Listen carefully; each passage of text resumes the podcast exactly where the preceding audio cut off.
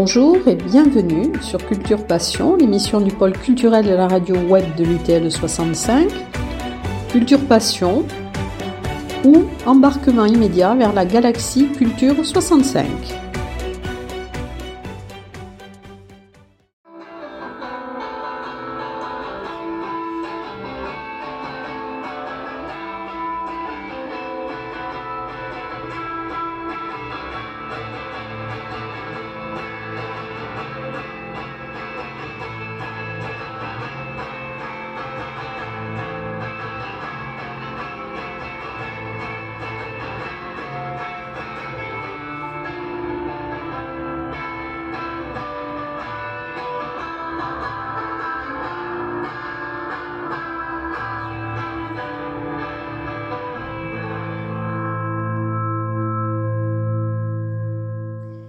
Dans Culture Passion, aujourd'hui, mon invité est Jean-Paul Bibé, dans de la compagnie Saguara, qui est actuellement en résidence au Paris pour la trilogie de, Sam Shepard. Alors bonjour euh, Jean-Paul Bibé. Bonjour. Alors, euh, avant d'aborder Sam Shepard et la trilogie, euh, j'aimerais bien qu'on parle un petit peu de votre cursus. Alors j'ai vu que vous avez fait le conservatoire de Toulouse, ensuite vous avez fait l'école du passage de Niels, qui a été fondée par Niels Aristrup. Oui. Et euh, alors j'ai vu que vous faisiez beaucoup de, mise en scène, euh, vous avez joué dans beaucoup de, pièces et avec beaucoup d'auteurs. Mais j'ai remarqué que vous aviez, alors vous avez joué du classique, bien sûr, ce qu'on appelle le classique, du théâtre de l'absurde aussi. Oui. Alors, Qu'est-ce qui a motivé tous vos choix dans votre carrière? Disons que c'est vrai quand on est en quand on se forme, on aborde un peu tous les répertoires. Il y a, il y a le répertoire classique aussi, mais, mais c'est vrai que moi après j'ai eu j'ai eu j'aime beaucoup ça, mais j'ai eu une attirance aussi euh, naturelle, on va dire, vers le contemporain, vers les œuvres contemporaines. Et voilà, c'est ce qui fait que j'ai. Euh, surtout en tant que metteur en scène, c'était le, le répertoire contemporain qui m'intéressait. Euh, Et j'ai vu qu'il y avait le théâtre de l'absurde aussi, hein, parce que vous avez joué du UNESCO, du, du billard. Hein. Oui, oui, oui, oui. Euh, Vian, Pinter, bon, qui n'est pas de théâtre de l'absurde, mais qui il y a quand même le non-sens, comme ils disent les Anglais. Il y a, il y a aussi des choses, il y a un petit lien de parenté quand même. Oui, oui, beaucoup de textes comme ça, oui on va dire, dans ma jeunesse. et, puis, petit à petit, euh, je ne sais pas si c'est l'âge, mais en tout cas, on s'oriente vers des choses un peu plus, un peu plus denses, un peu plus graves. Euh, même si j'aime bien, j'aime bien qu'il y ait les deux, en tout cas, dans, les, dans, ce, que, dans les, ce que racontent les textes, qu'on parcourt un peu tous les, tous les registres. Tous les registres, oui. Oui, j'allais vous demander comment passe-t-on du bureau à Cyrano de Bergerac Ben oui, mais c'est ça, c'est que ça, c'était, il y a des dimensions euh, à la fois tragiques euh, et de farce et de, et ça, c'est un vrai plaisir, quoi, quand on est, quand on joue, même quand on met en scène, d'essayer de, d'emmener les gens euh, dans, plein de, dans plein de territoires, quoi, de ne pas rester sur. Et alors, ce genre de, de, pièces, c'était vraiment, vraiment le terrain de jeu idéal, quoi, pour mélanger tout ça. Alors j'ai vu que vous aviez fondé, je crois que c'est en 91, une compagnie qui s'appelait de 9 à 11, mais c'était une compagnie euh, de théâtre amateur. Ça, c'était une compagnie amateur, euh, que j'ai toujours d'ailleurs, hein, des gens avec qui je travaille toujours euh, ponctuellement, enfin on monte régulièrement des spectacles. Ah oui, c'est des gens avec qui je travaille depuis presque, enfin pas tous, mais certains depuis 30 ans. Mais j'ai toujours naviguer entre les deux, euh, entre les, amateurs et les professionnels. Et voilà, pour moi, c'est pas. On fait quelque chose, on raconte une histoire, et, voilà. Le, la différence, c'est quoi? C'est qu'il y a des gens qui sont payés et d'autres qui ne le sont pas. mais, voilà. Mais j'ai continué à, à, explorer un peu les mêmes répertoires, quoi. Avec eux, ça a été du, du, UNESCO, oui, ça a été du Pinter, ça a été du, du Duringer, vous voyez, alors c'est parti ailleurs, du Valetti. Euh, on a évolué dans le temps aussi. Et alors, donc, il y a 30 ans que vous avez découvert euh, Sam Shepard? Oui. Et, oui, alors justement, euh, pendant que j'étais au, un peu après le passage à Paris, voilà, j'ai travaillé, on fait souvent des stages, on fait souvent des. J'ai rencontré Robert Cordier, qui est un. Acting.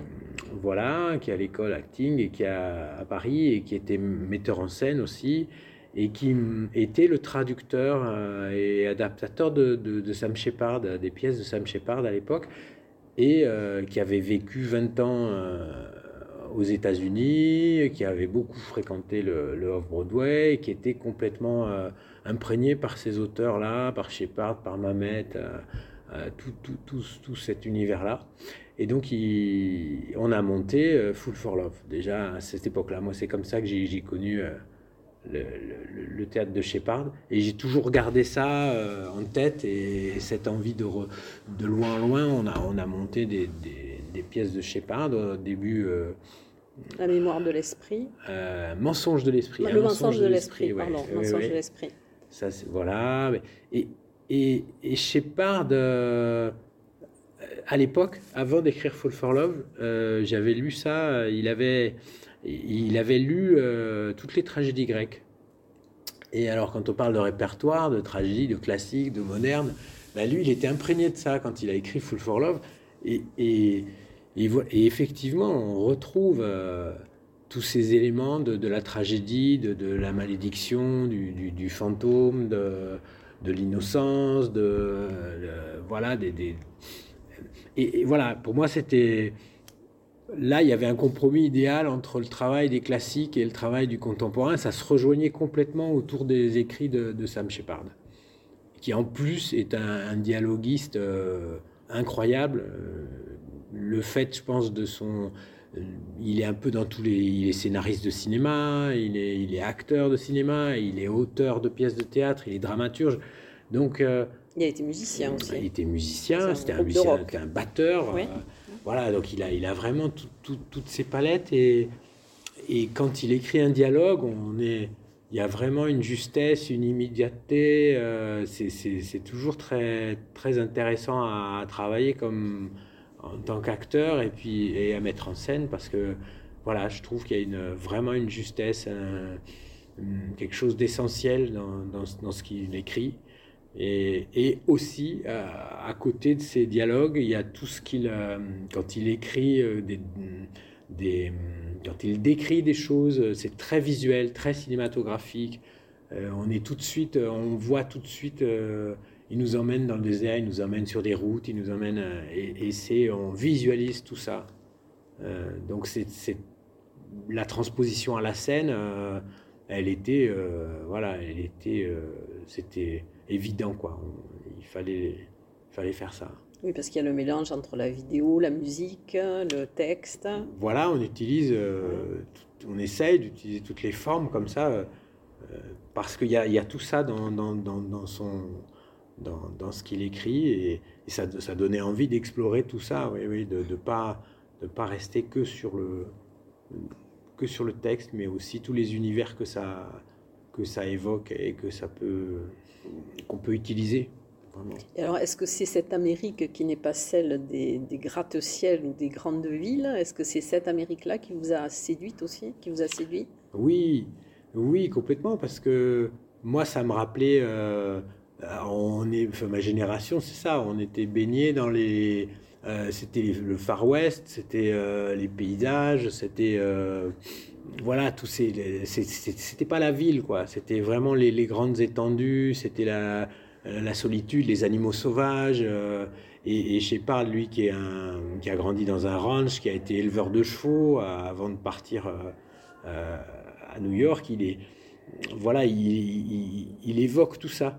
Et, puis ce qui est, c'est pas, évidemment, c'est pas innocent. Il y a aussi le contraste de, ces endroits euh, très, plutôt inhospitaliers euh, pour l'homme et très rudes.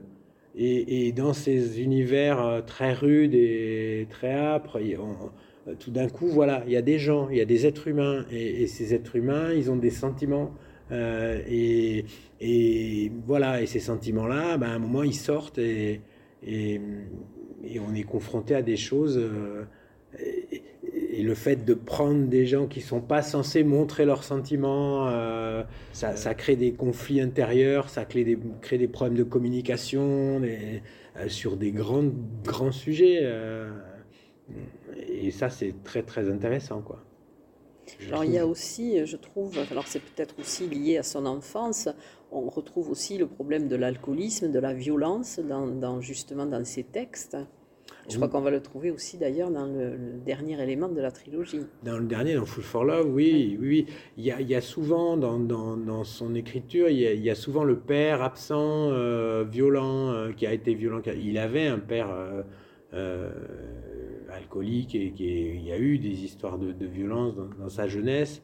Et, oui, effectivement, il y a toujours soit, le père il est là, soit il est absent, mais il y a une histoire, un secret autour de autour de, ce qui s'est passé avec le père. Et Full for Love, c'est complètement le cas. Et toute la pièce, c'est on va pas on va pas spoiler euh, l'histoire, mais euh, il y a un secret avec le avec le père. Qu'est-ce qui, pourquoi il est plus là? Qu'est-ce qui s'est passé? Euh, Et ça, on va le découvrir à travers les deux personnages principaux, ce, couple qui a une relation toxique et euh, voilà, il y a cette malédiction autour d'eux, on ne sait pas. Euh, il y a quelque chose qui ne va pas, il y a quelque chose qui qui, peut pas exister entre eux. Ils essayent de se défaire de ça, mais ils sont très liés aussi. Et, euh, et on va découvrir petit à petit, par bribes, le pourquoi de, cette histoire. Et ça va passer à travers le, le, souvenir du père. Alors je crois savoir que dans le, le décor, au lieu d'avoir mis une chambre, vous avez mis une cage, une cage en fer. Oui. Alors, c'est peut-être pour représenter aussi le, justement l'état dans lequel sont les personnages. Oui, il y a à la fois le, il y a à la fois l'enfermement.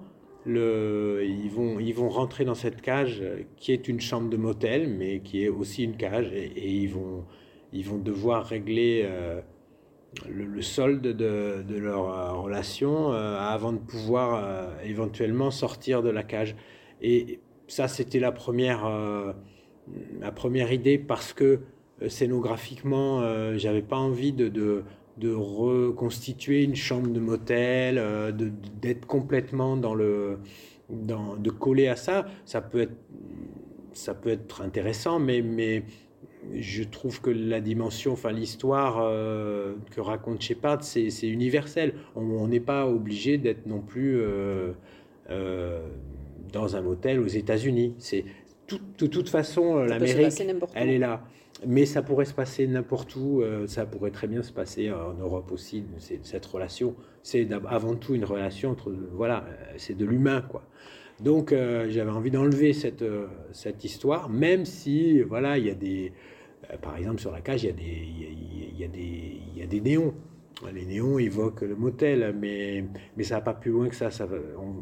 Et aussi, cette cage nous a permis, cette structure nous a permis de, de, construire euh, l'éclairage, euh, d'accrocher des choses et de, et de transformer petit à petit ça en un moment c'est apparu quoi c'était ah ben c'est un studio de, c'est un studio de, télévision ou c'est un studio pour tourner un film ça devient ça devient ça aussi. Et il y a de, nouveau la référence à, au cinéma qui est très présente dans l'œuvre de, de Shepard donc voilà.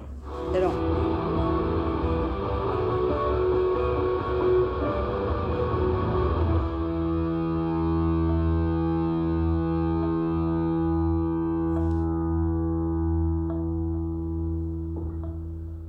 Alors, vous l'avez joué donc il y a très longtemps. Est-ce que cette version a, subi des modifications Est-ce que vous avez une vision différente peut-être dans l'interprétation? Ah oui, oui, oui, ben, oui, parce que encore une fois, ben, le temps passe, on, on chemine.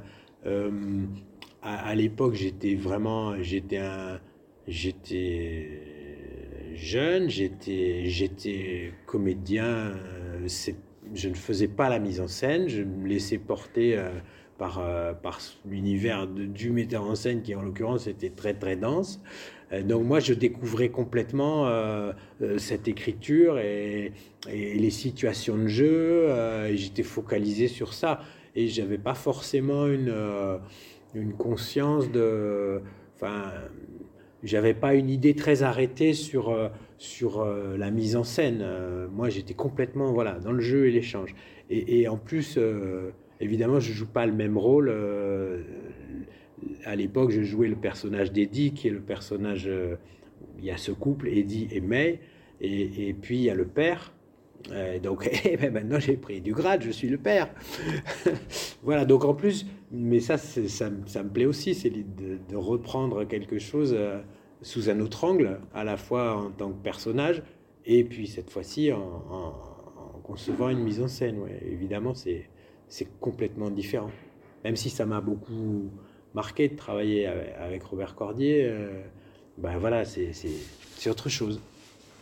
Et alors, pourquoi euh, avoir choisi euh, comme dernier élément justement Full for Love, puisque chronologiquement, enfin, vous auriez pu terminer par les derniers jours de moi-même. Pourquoi ce choix? Euh, là, c'est plus, euh, plus une histoire de, de, chronologie de, création. Euh, le premier volet, c'était la vie, c'est ce qui vous arrive pendant que vous rêviez de faire autre chose. C'est une pièce qu'on a, c'est un spectacle qu'on a créé il y a déjà six ans. Euh, ensuite, en deuxième, euh, on a amené, euh, on a créé l'année dernière, mais uniquement pour les professionnels, puisqu'on était tous enfermés, n'est-ce pas? Donc, on a créé, on a joué juste une fois. Donc, c'est quasiment une création quand même ici, puisque là, c'était que la deuxième fois qu'on le jouait et on a changé beaucoup de choses. Et puis, Full for Love, bah, c'est parce que la création arrive à son terme maintenant.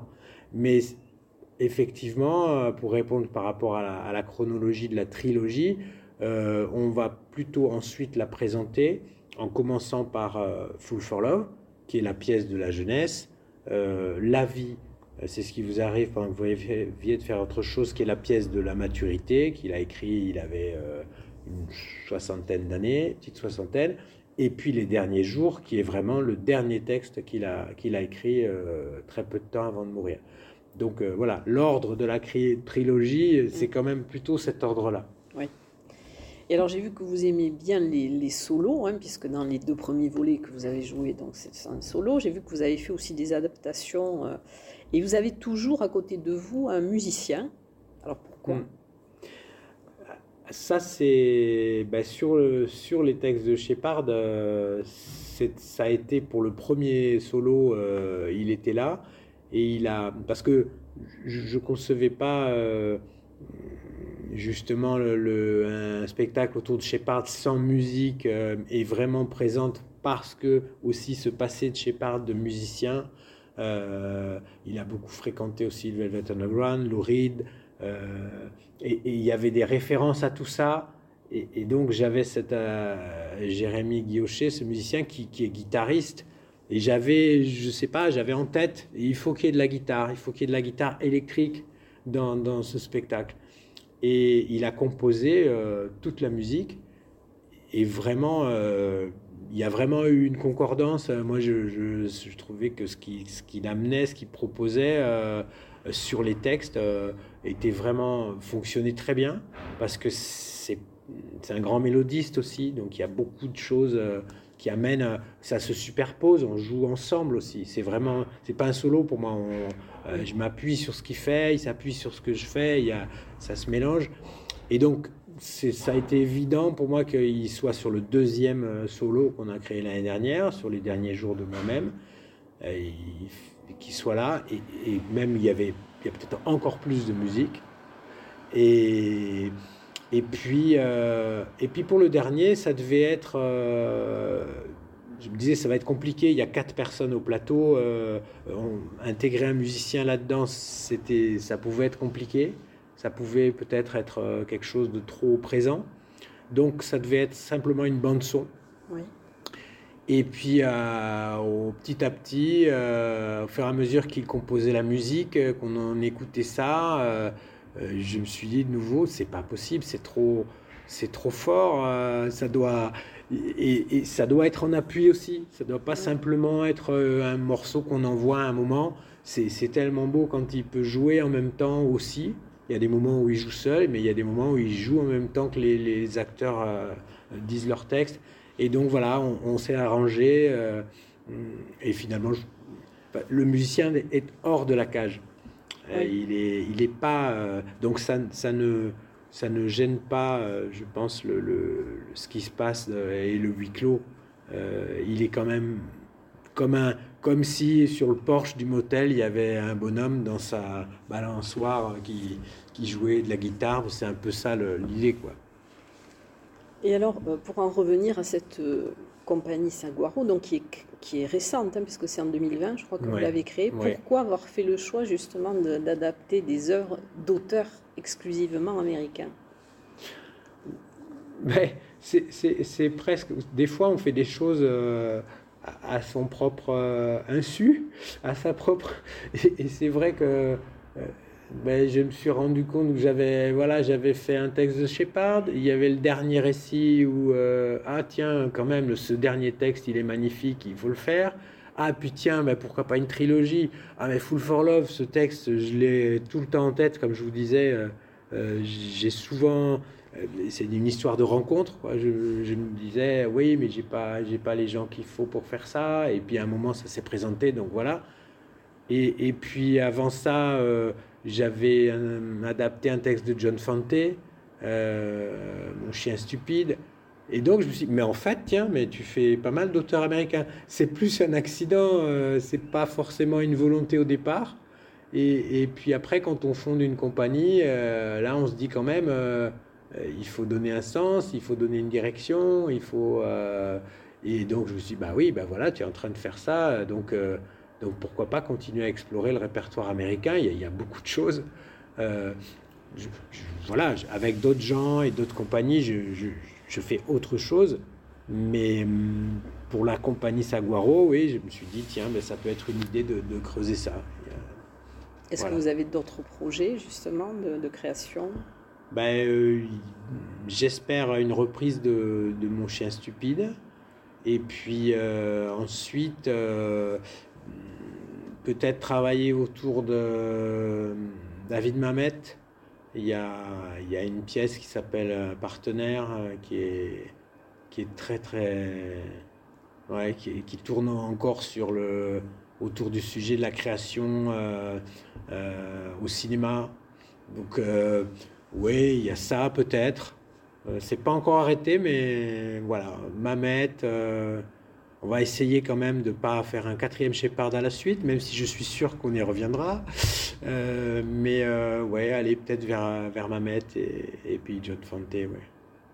Euh, oui, vous allez le jouer d'ailleurs, mais parce que vous êtes une compagnie toulousaine, donc vous allez le jouer au théâtre du Grand Rond après le, ça, Paris. Et donc au Paris, vous allez jouer, donc vous êtes en résidence jusqu'au 13 et je crois que les représentations seront le 11, le 12 et le 13 mars. Ici Oui, au Paris. Hein. Oui, oui, c'est ça. Et donc après, donc, vous partez au Théâtre du Grand Rond. Euh, voilà, 11, 12, 13 mars ici. Et après, voilà, on a une semaine de, de battement et on reprend au Grand Rond et on fera les trois, aussi les trois spectacles. Oui. 22 euh, mars au 2 avril. Bon, en tout cas, je vous remercie pour cette interview, pour avoir pris le temps de, de répondre à mes questions pendant vos, vos répétitions, pendant votre résidence. Mais c'était un plaisir.